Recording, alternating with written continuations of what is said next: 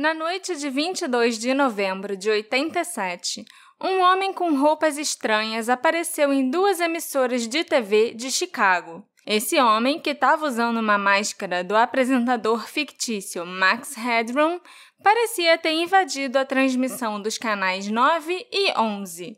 Até hoje, os investigadores não sabem quem ele é ou como ele conseguiu sequestrar as ondas de rádio.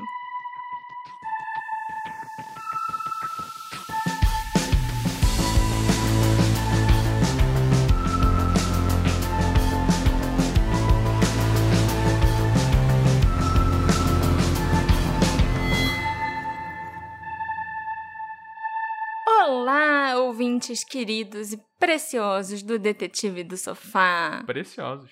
Eu sou a sua host, Marcela, e o caso de hoje é meio diferentão.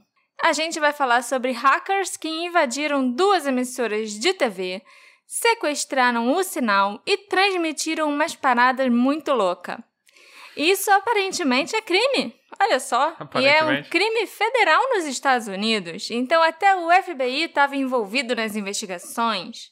Mas até hoje, ninguém sabe quem estava por trás da máscara de Max Headroom. Gostou dessa introdução, Alexandre? Você tá rindo de quê aí? Eu não entendi. Achei você não entendi. Muito empolgada.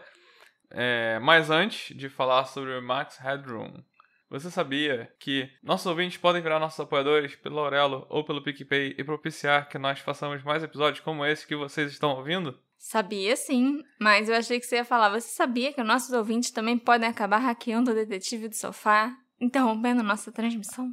Não, nossos ouvintes só podem apoiar mesmo. e aí? Fiz você perder totalmente a concentração. Mas então, Marcelo, o que eu quero saber agora é quem era Max Headroom, o de verdade, não o que apareceu invadindo a TV.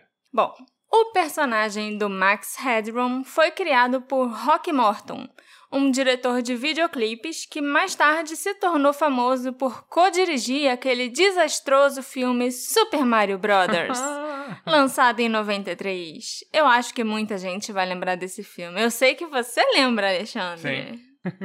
Sim, é bem ruim. Mas antes de fazer aquela obra-prima, o Rock Morton ajudou a apresentar Max Headroom ao mundo, num filme feito para TV em 85, chamado Max Headroom 20 Minutes into the Future.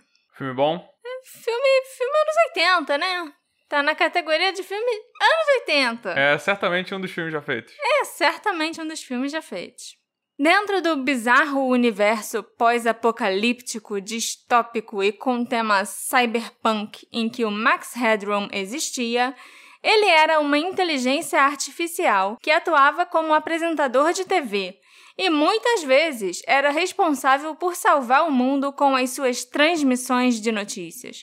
Ou seja, ele era um jornalista. Ele fez o que jornalistas fazem, salvam o mundo com notícias.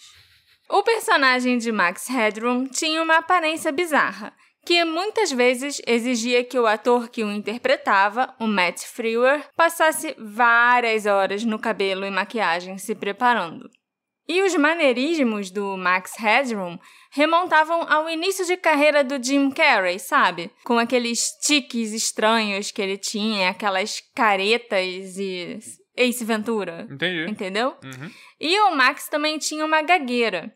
Além disso, a voz dele era duplicada, usando alguns samples elétricos, o que dava a ele uma voz distinta e distorcida. De máquina, né? É. O personagem, que foi introduzido né, naquele filme britânico que eu mencionei para vocês, foi posteriormente expandido e ganhou uma série de TV, que começou a ser exibida na ABC em março de 87. Naquele ano, ele se tornou uma figura popular em toda a América e foi até escolhido para atuar como garoto propaganda da Coca-Cola, dizendo aos espectadores para Taste the Wave, da New Coke, já que, né, anos 80, New Age, a Coca-Cola estava querendo se reformular e ser a New Coke. Segundo as teorias da conspiração, a New Coke foi só um jeito da Coca-Cola passar a usar um adoçante mais barato. Sim, não duvido nada. Tenho certeza. E aí, o slogan era o Taste the Wave, uhum. com o Max Headroom lá em todos os posters comerciais e tal. Esses anúncios foram feitos bem no estilo da marca registrada do Max Headroom, que apresentava um estranho senso de humor e uma edição frenética.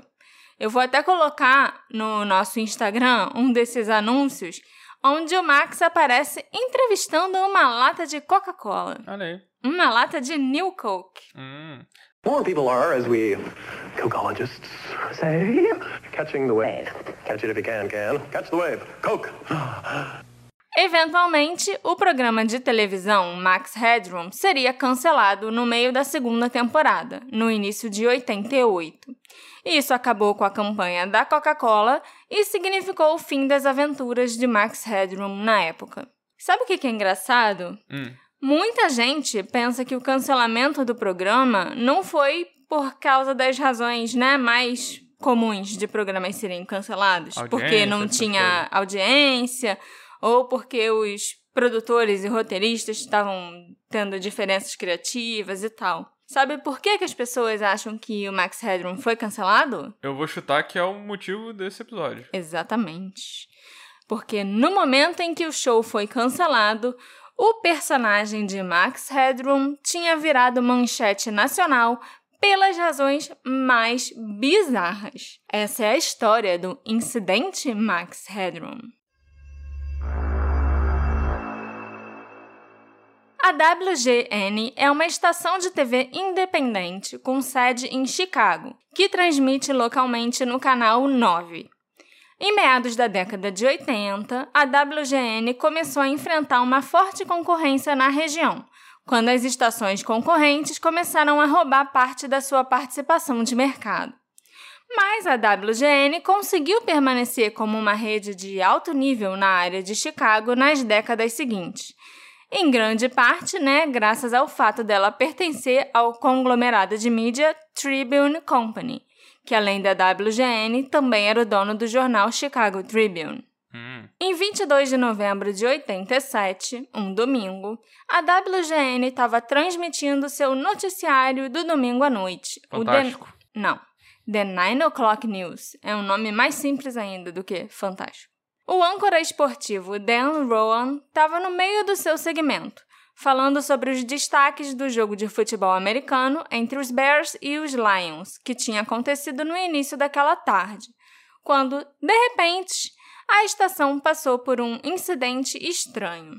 No meio da reportagem esportiva, os espectadores foram pegos de surpresa, com aproximadamente 15 segundos daquela tela colorida, sabe, que a gente ficava olhando quando a TV saía do ar ou quando a programação do dia acabava. Color bar. É isso aí. Depois disso, a transmissão voltou, mas ao invés do locutor esportivo, o Dan Road, aparecer, os espectadores estavam olhando para um indivíduo usando uma estranha máscara do Max Headroom e óculos escuros.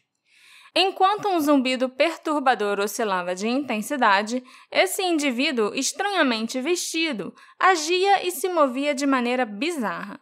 Ele balançava a cabeça enquanto o fundo de metal ondulado atrás dele girava para frente e para trás, no sentido horário e depois no sentido anti-horário. Após menos de 30 segundos mostrando essas cenas esquisitas, a transmissão chegou ao fim e a estação voltou à programação normal. O âncora esportivo Dan Rowan fez pouco caso da estranha interrupção antes de voltar à sua cobertura. Foram os engenheiros da estação que conseguiram mudar rapidamente a frequência da transmissão, o que interrompeu completamente aquela intrusão. No total, o homem bizarro que assumiu a transmissão da WGN ficou na tela por menos de 20 segundos. Ele não disse nada, mas deixou os telespectadores do noticiário das 9 horas se sentindo bem confusos. Ligações começaram a chegar aos escritórios da WGN e a equipe começou a trabalhar para determinar o que tinha acontecido e como. Mas, mais tarde naquela noite, as ondas de rádio da região de Chicago seriam novamente sequestradas por esse misterioso indivíduo disfarçado de Max Headroom. O WTTW é o canal 11 na área de Chicago e é conhecido como o principal serviço de transmissão pública da cidade. significando que é uma entidade de radiodifusão sem fins lucrativos que transmite uma variedade de programação gratuita, incluindo vários programas da BBC. Na noite de 22 de novembro de 87, a WTTW estava exibindo um especial da série Doctor Who, chamado Horror of Fang Rock, dividido em quatro partes, que havia sido exibido originalmente em 77. Assim como o noticiário das nove da WGN, essa transmissão estava acontecendo sem problemas, quando de repente o sinal de transmissão foi interrompido por esse indivíduo estranho e misterioso. E dessa vez, a equipe da estação lutaria para superar o problema, permitindo que esse bizarro invasor ficasse livre do alcance da rede por mais de um minuto. Eu tenho certeza que os espectadores, os fãs de Doctor Who, não acharam que tinha alguma coisa esquisita acontecendo. Acho que isso pode ser parte do programa, hein? Foi por volta das 11h15 da noite, cerca de duas horas após o sequestro da transmissão do outro canal, que a transmissão do Doctor Who foi interrompida. Os espectadores foram recebidos com uma imagem de estática na TV, antes que o misterioso indivíduo com a máscara de Max Headroom aparecesse. Ele ainda estava na frente do mesmo fundo desorientador e giratório, mas dessa vez ele falou, Alexandre. Hum. Essa transmissão não tinha apenas vídeo, mas tinha áudio também. A gente vai tocar para vocês aqui o áudio dessa invasão. E até para quem entende muito bem inglês, é difícil compreender tudo que o cara fala. Mas não se preocupem que a gente vai traduzir tudo depois e eu vou postar o vídeo com legendas no nosso Instagram. O vídeo contém muitos movimentos caóticos e frenéticos e várias camadas de áudio ininteligível. Sem contar que o áudio tinha tanta distorção que é difícil até diferenciar algumas sílabas, sabe, umas das outras. Mas eu vou fazer o meu melhor para explicar para vocês o que, que era aquilo, né? Por favor. I'll get you a hot drink, miss. Some dry clothing. Because it, he's a freaking nerd. I think I'm going to check Swarsky. Freaking nerd. Oh, Jesus. O vídeo corta para o indivíduo, vestido como Max Headroom, sentado na frente da tela. E ele parece estar no meio de um discurso. E ele afirma: Isso ele é um maldito nerd. O indivíduo então ri antes de dizer: Sim, eu acho que eu sou melhor do que Chuck Swinsky, aquele maldito liberal. Só uma observaçãozinha: o Chuck Swinsky era um comentarista esportivo da WGN, que era mais conhecido por comentar jogos de basquete locais. Não se sabe por que esse indivíduo tinha tanto ódio pelo Chuck Swinsky, mas vamos seguir em frente. Não era o cara que tava no jornal enquanto. Não, era no mesmo canal, mas Uhum. era outro cara que também falava de esporte. O cara com a máscara do Max Headroom se inclina para o lado, onde parece ter uma caixa com alguns adereços e objetos esperando por ele. Ele murmura: Ó oh, Jesus, aqui vamos nós! Antes de encontrar o que ele estava procurando: uma lata de Pepsi.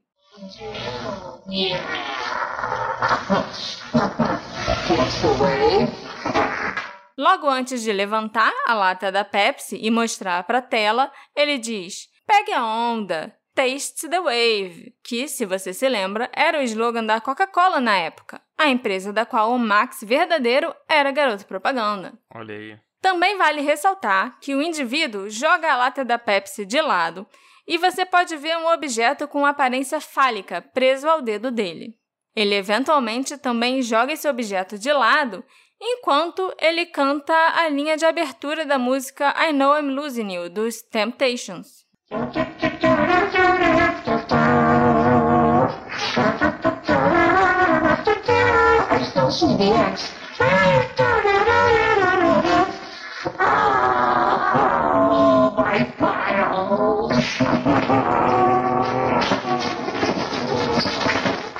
Aí ele começa a cantarolar a música tema de Clutch Cargo, uma série animada que foi ao ar em 59 e 60. O que se segue são cerca de 20 segundos de um ruído quase ininteligível, com o cara dizendo algo como: Eu ainda vejo aquele X, assim como algo sobre Meus arquivos! Oh, I guess they're giant masterpiece for all the greatest world newspaper nerds. Começamos então a chegar ao ápice da estranha interrupção, em que o indivíduo na tela emite um som de flatulência antes de afirmar: Ah, acabei de fazer uma grande obra-prima para os nerds do maior jornal do mundo. O peido. É, o peido. E também o fato dele ter interrompido o. O jornal. o- é- não, o fato dele estar ali na TV interrompendo sim, sim. a programação. E esse parece também ser outro aceno direto para a WGN, já que o Chicago Tribune, que pertencia à mesma empresa da rede de TV, se auto-intitulava o maior jornal do mundo.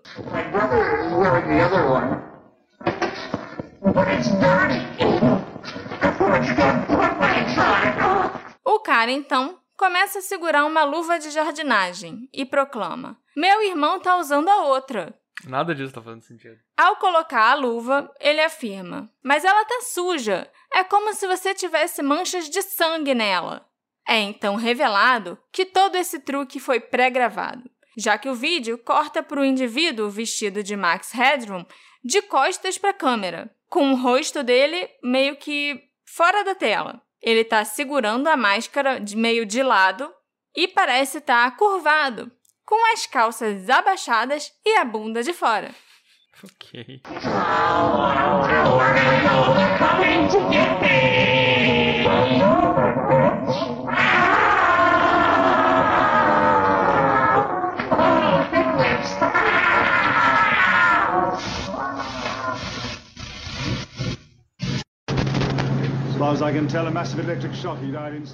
Atrás dele tá uma mulher mascarada, vestida com uma roupa de empregada francesa. O rosto da mulher está protegido da câmera, mas ela estava segurando um mata-moscas. O homem grita: Eles estão vindo para me pegar! Curve-se, cadela! Ela bate nele com um mata-moscas várias vezes, enquanto ele grita: Não faça isso não! Antes que a transmissão seja finalmente desligada. Tudo isso Acabou esse vídeo maluco. acabou. Você Ok. gostou? Deu pra entender? Eu expliquei bem o que aconteceu? Assim, eu acho. As pessoas vão pensar, nossa, Marcela tá doida, não entende É, nada que aconteceu. exatamente. Mas eu tô falando exatamente o que aconteceu. Entendeu? Esse é o problema. A culpa não é minha, gente. Tudo isso se desenrolou ao longo de 1 minuto e 28 segundos. Foi um rolo caótico e frenético de imagens, às quais os espectadores de Doctor Who foram apresentados. Mesmo assim, acho que não devem ter estranhado nada. Eu acho que quando entrou a mulher com o mata-mosca batendo na bunda de fora do cara, talvez eles tenham estranhado. E, como se nada tivesse acontecido, o episódio de Doctor Who continuou passando. Ao longo das horas seguintes, centenas de pessoas ligaram para as estações afetadas, a WGN e a WTTW. Pouco tempo depois, a Comissão Federal de Comunicações, CFC, começou a investigar aquele sequestro bizarro das redes de TV. A porta-voz do CFC, a Maureen Peratino, deixou claro que eles estavam levando o incidente a sério e afirmou que o perpetrador estava enfrentando não apenas uma possível multa de 10 mil dólares, mas até um ano de prisão federal. Ela também afirmou que a investigação seria acompanhada pelo FBI, que queria garantir que esse método de sequestro não pudesse ser utilizado por outras pessoas, tipo terroristas domésticos e tal. Hum. A WTTW, a estação que transmitia Doctor Who e transmitiu também, né, sem querer, aquele segundo incidente de 90 segundos, não conseguiu parar o sequestrador imediatamente. O sinal de transmissão dessa rede saía do topo da Sears Tower, no centro de Chicago, e na noite em questão não havia engenheiros de plantão no local para evitar o incidente. Domingo, pô. Pois é, né? Anders Yocon, o porta-voz da WTTW, afirmou que a emissora considerou o incidente uma anulação ilegal dos sinais de vídeo e áudio da estação. Ele também afirmou que os técnicos tinham tentado tomar medidas corretivas, mas não conseguiram. Quando o pessoal começou a investigar o que estava acontecendo, os invasores já tinham acabado de transmitir. Então o vídeo tocou tudo que tinha que tocar, não foi... Parece que sim, não foi tipo interrompido no meio, não. O primeiro deve ter sido. Sim, é. É claro que muita gente achou aquilo tudo muito engraçado. Eu, inclusive. Mas realmente é um assunto sério, porque a interferência ilegal de um sinal de transmissão é uma violação da lei. E é uma coisa muito comum feita por vilões de quadrinhos, né? O Coringa vive fazendo isso em É a Gotham. coisa mais simples do mundo. A WTTW não tinha registro próprio do sequestro, porque eles não estavam gravando a própria programação enquanto transmitiam. Hum. Então, eles tiveram que confiar em pessoas de fora para fornecer suas próprias evidências.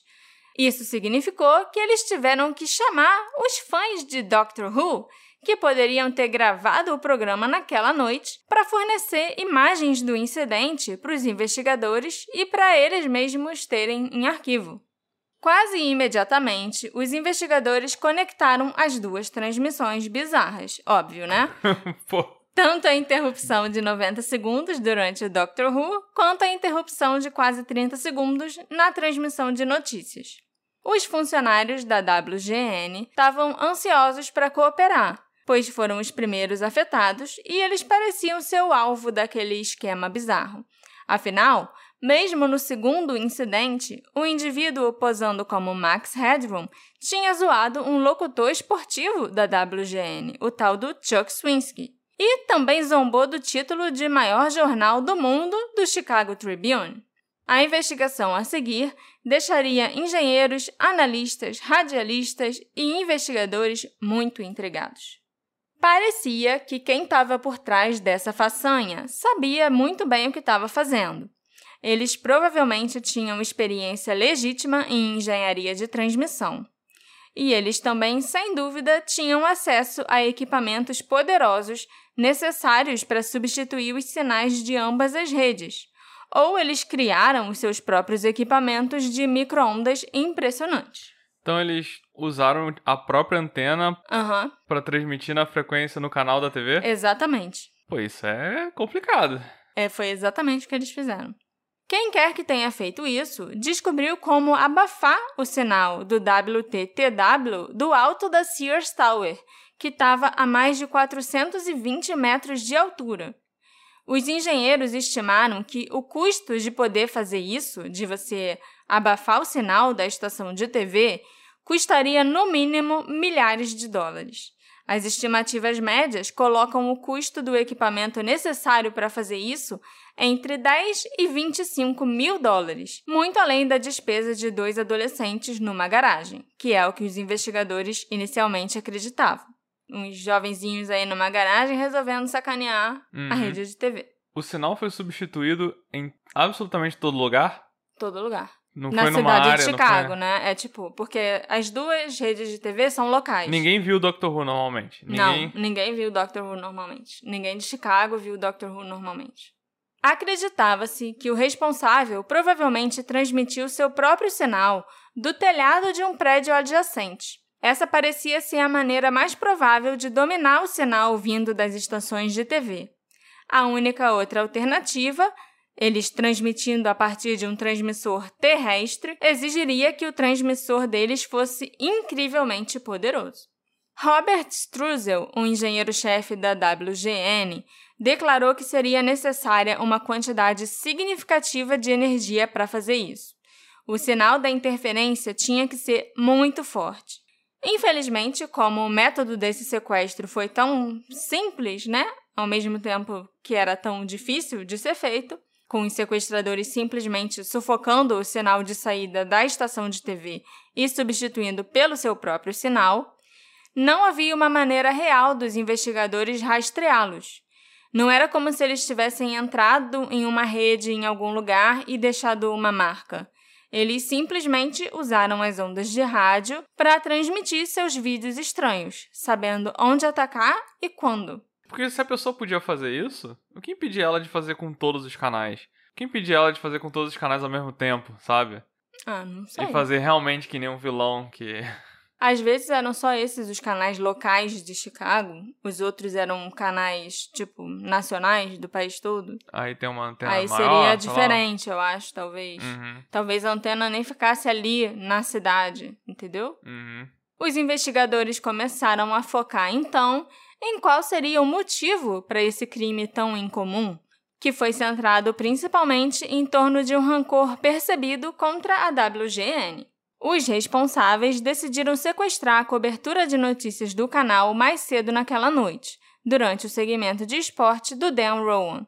Eles dominaram o sinal da WGN por aproximadamente 25 segundos, transmitindo imagens estranhas, mas sem áudio. Então, mais tarde, eles tiveram como alvo o WTTW. E naquela interrupção de 90 segundos, eles fizeram referência ao Chuck Swinsky, chamando-o de maldito liberal, e zombaram do Chicago Tribune, o jornal irmão da WGN. Para os investigadores, essas pareciam ser pistas sólidas, consolidando a ideia que o sequestrador fantasiado de Max Headroom era um local que tinha rancor contra a WGN ou sua empresa-mãe, a Tribune Company. Por que eles guardavam esse rancor, porém, era uma incógnita. Era possível que o responsável fosse um ex-funcionário puto da vida, o que explicaria não apenas um motivo, mas uma potencial experiência em transmissão. Além desse rancor percebido contra a WGN, os investigadores ficaram intrigados com a escolha do personagem Max Headroom. Ele era uma inteligência artificial heróica que transmitia notícias num mundo ficcional bizarro que mesclava cyberpunk e distopia pós-apocalíptica. No programa de TV, Max Headroom travou guerras de informação contra entidades corporativas malignas. Então, era possível que o indivíduo envolvido quisesse fazer algo semelhante contra as empresas que ele considerava mais, como a Tribune Company.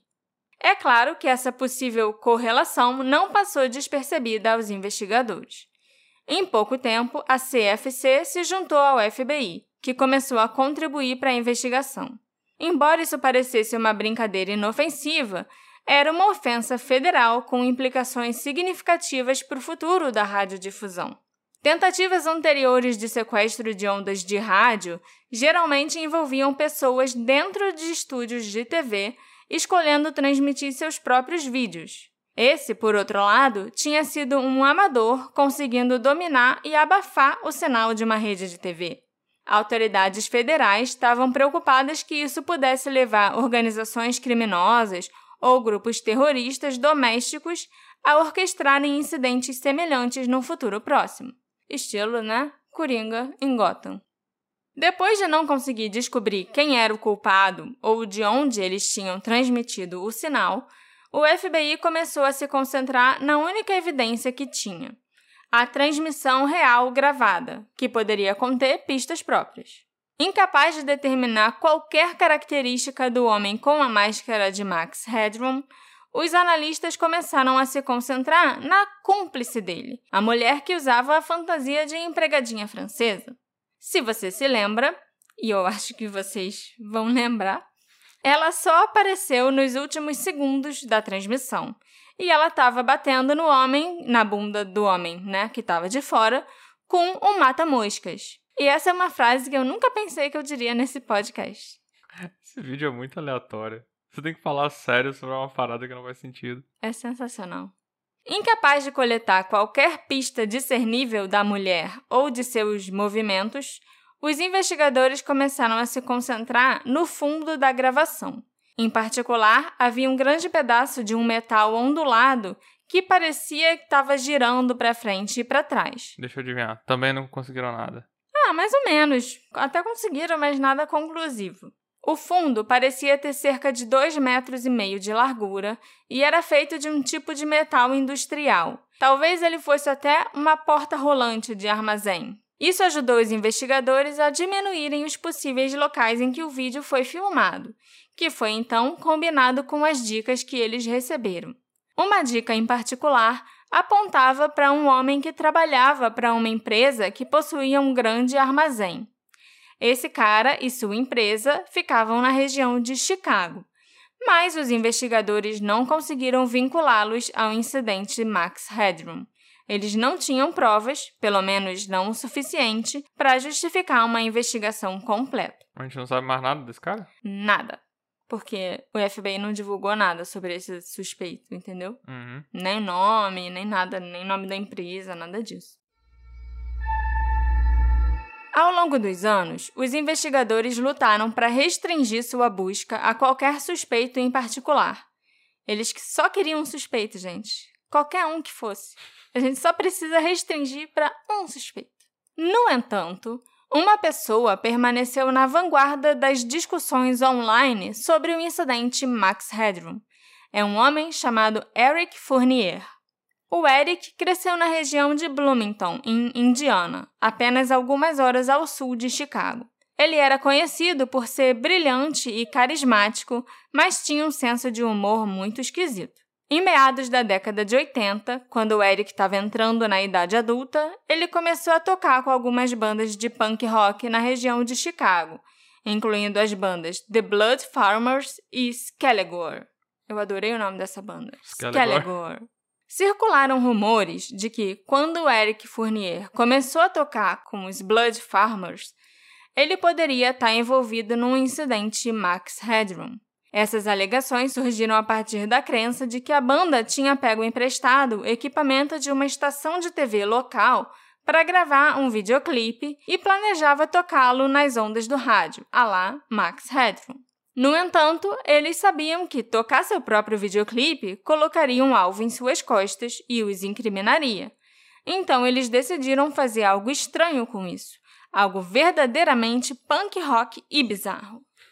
Eles supostamente teriam deixado o Eric liderar essa coisa toda, e ele acabou gravando o vídeo Max Headroom e orquestrando a transmissão. Esses rumores surgiram nos anos seguintes, porque o Eric Fournier deixou a cena punk rock em meados da década de 90 e pareceu mudar seu foco para um personagem fictício que ele criou, chamado Shay St. John. Quando a internet ainda estava lá na infância dela, quando quase não tinha nada para você fazer nem ver na internet, uma série de vídeos foi publicada que mostrava uma personagem feminina chamada Shay St. John morando em Los Angeles.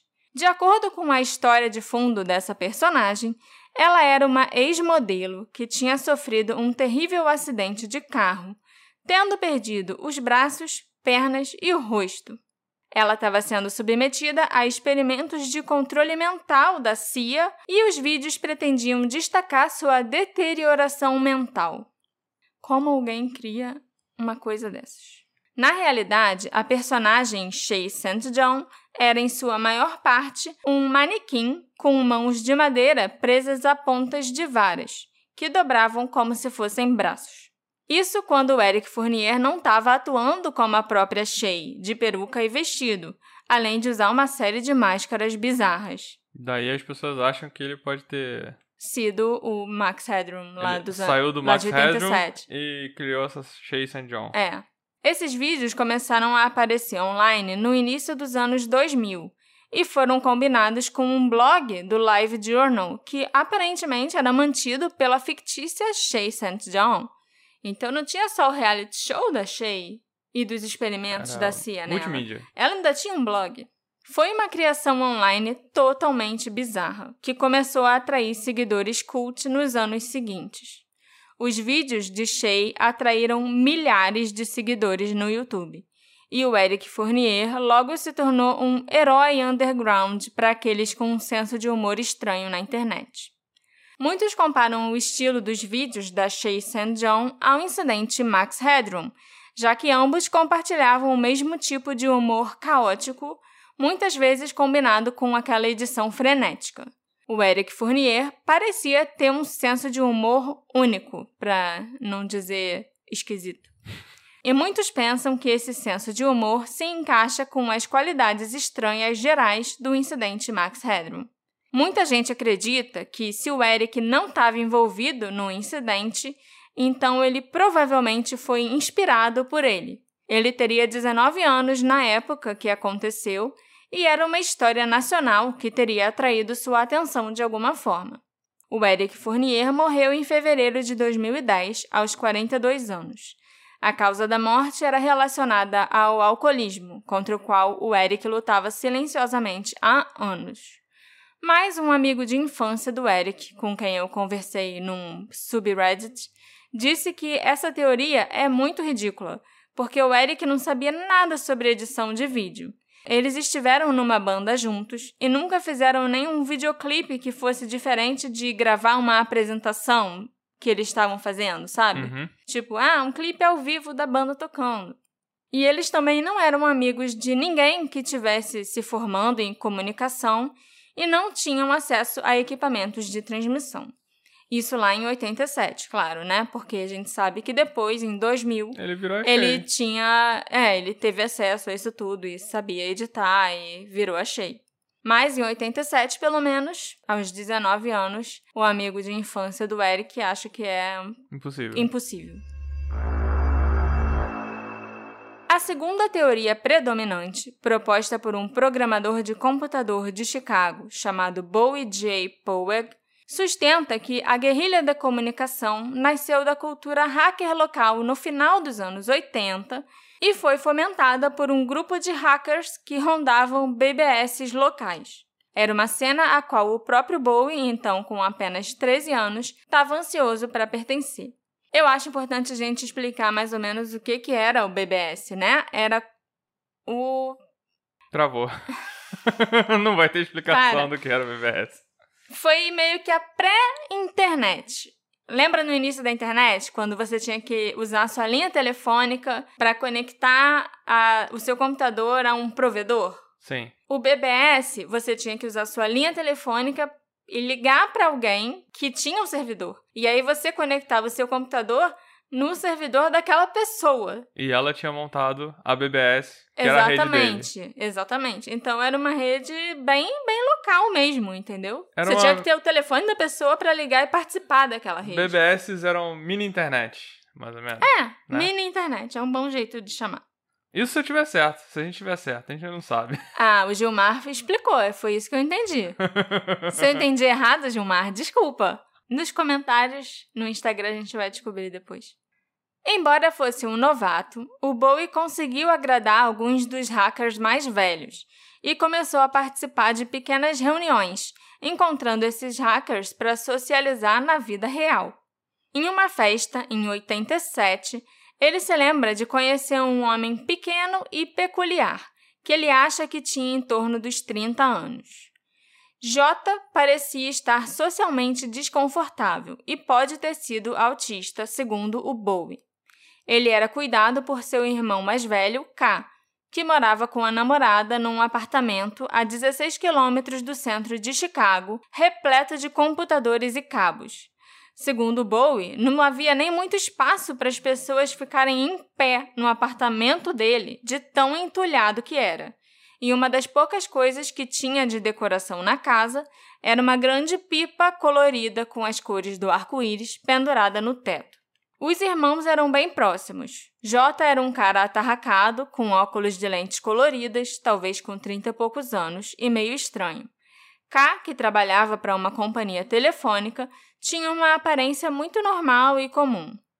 J e K, obviamente, não são os nomes verdadeiros dessas duas pessoas, né? Duh.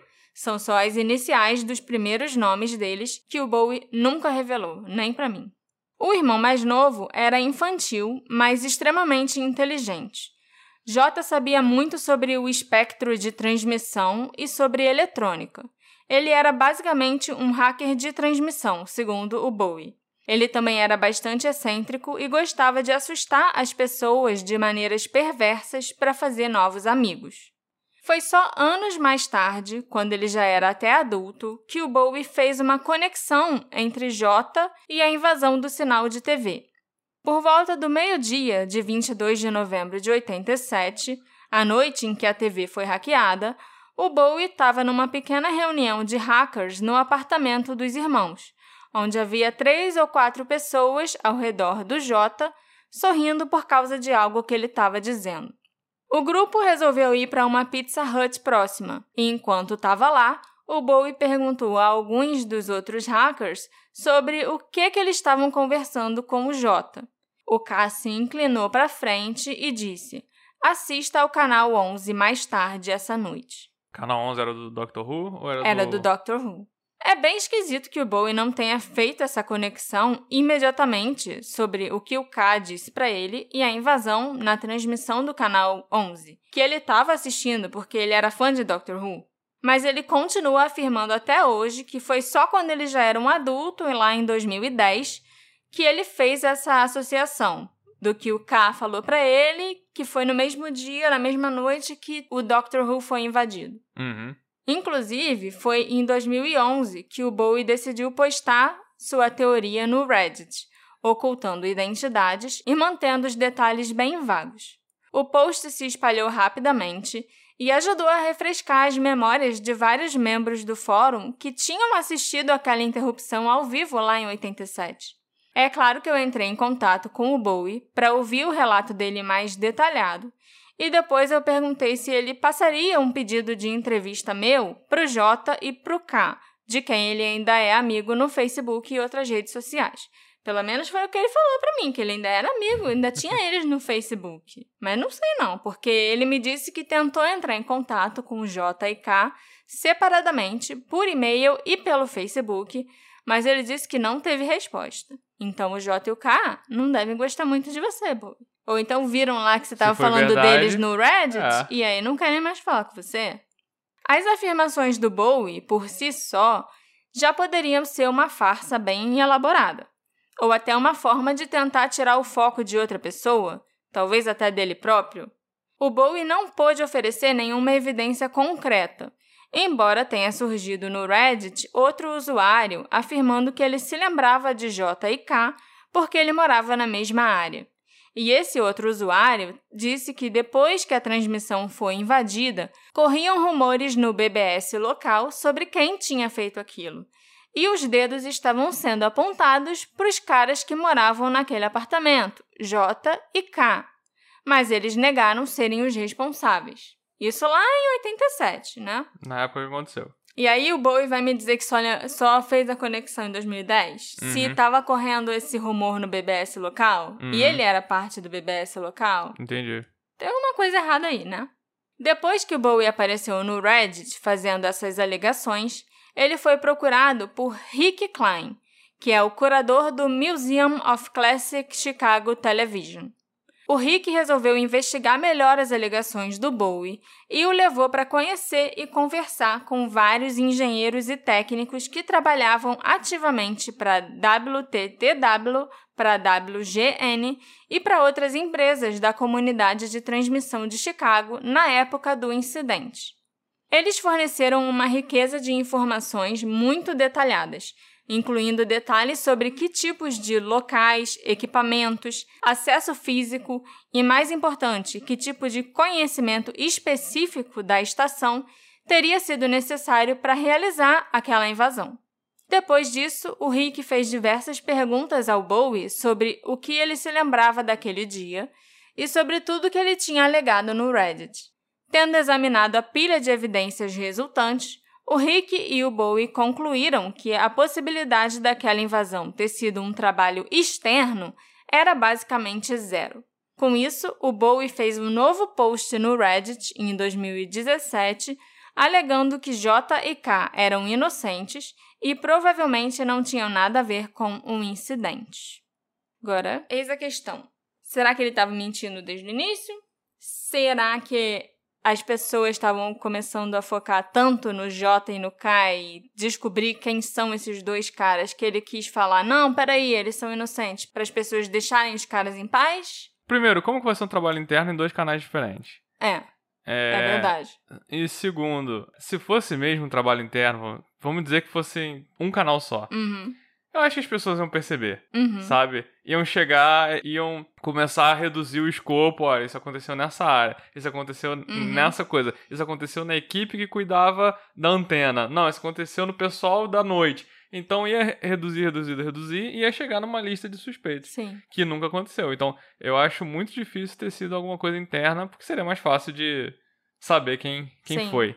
Entendeu? A não ser que realmente descobriram quem foi e mantiveram em segredo, porque ia dar um problema apontar o dedo e virar público. Quem é a pessoa capaz de sequestrar o, o, o sinal de TV e transmitir o que quiser? E aí essa pessoa, sei lá, sumiu, tomou um cala-boca. Uhum. Sei lá, anos 80, vale tudo. Sim. Então, não sei. O incidente Max Headroom continua sendo um dos mistérios da mídia mais bizarros de todos os tempos. E é um dos últimos grandes sequestros comerciais das ondas de rádio. Isso que eu ia perguntar se isso acontece normalmente. Incidentes semelhantes aconteceram em 85 e 87, quando, em momentos separados, um funcionário descontente conseguiu cancelar o sinal da HBO para protestar contra um aumento de preços. Tá certo ele, parabéns.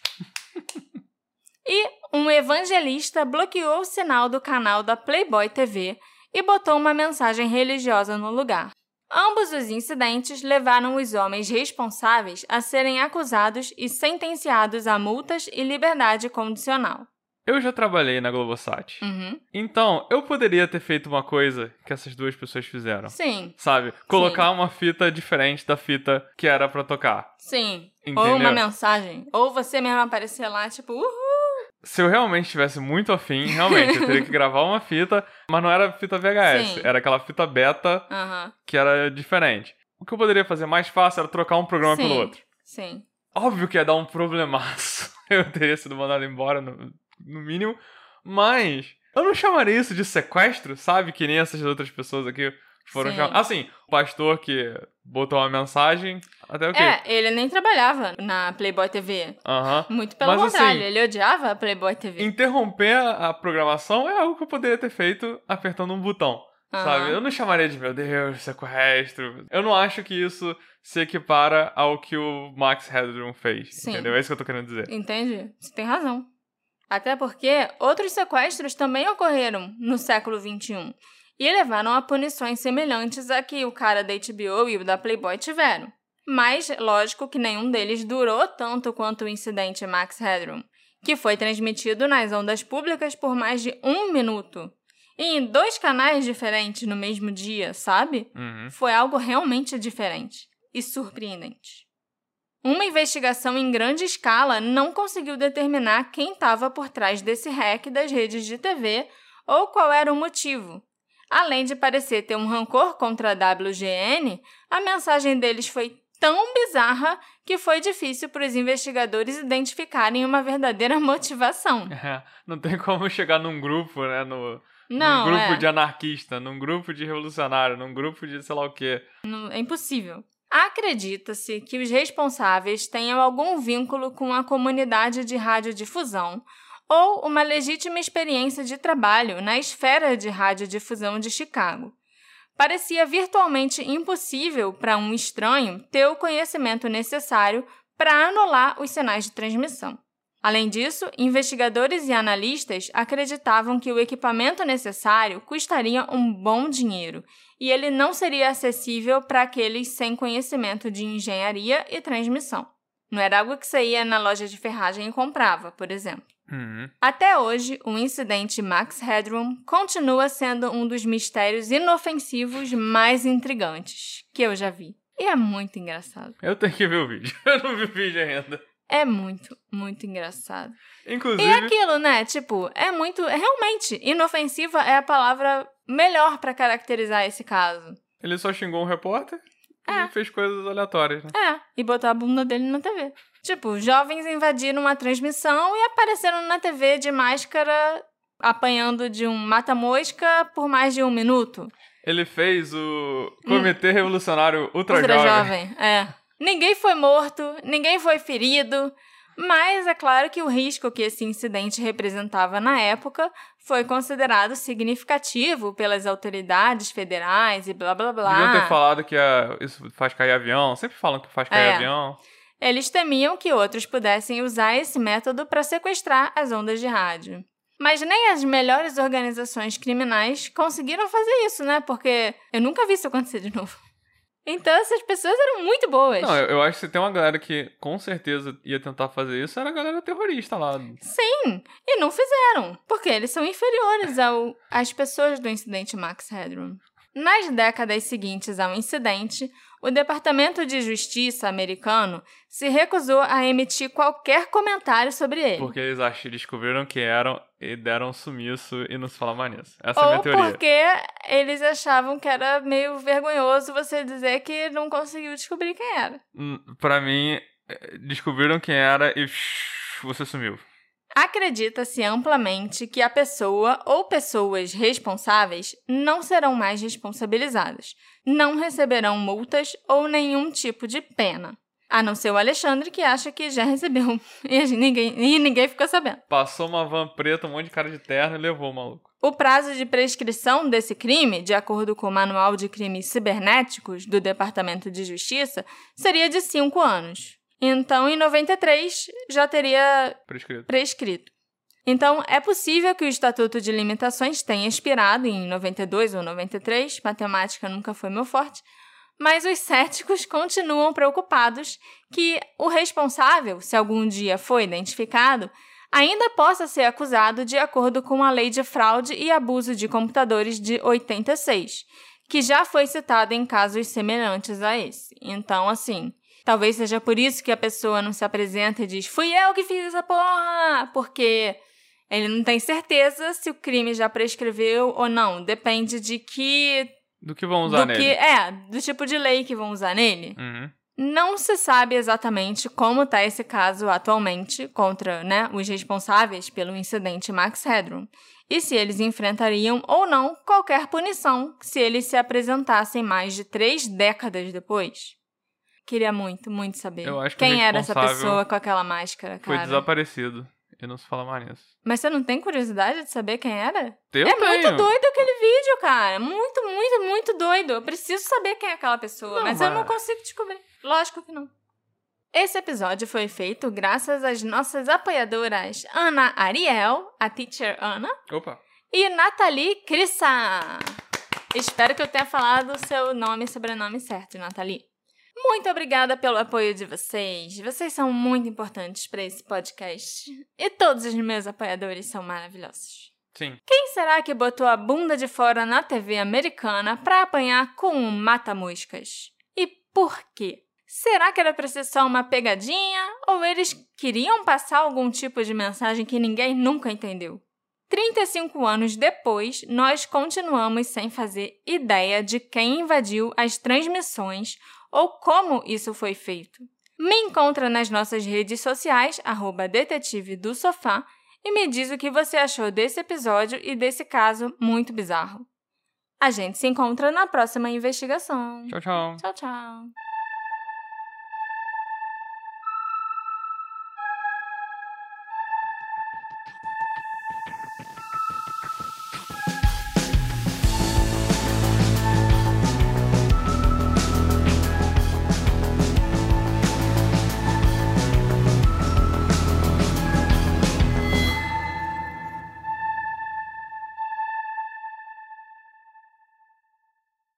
Hey, você se interessa por crimes reais, serial killers, coisas macabras e tem um senso de humor um tanto quanto sórdido? Se sim, você não está sozinho. Se você precisa de um lugar recheado de pessoas como você, venha conhecer o podcast Pátria Amada Criminal. Todas as semanas tentamos entender o pior da humanidade. Nesse processo, a gente ri, chora, fica brava, fofoca, porque afinal de contas é assim que a gente fala quando está entre amigos. Suas novas melhores amigas trevosas estão aqui no Pátria Amada Criminal.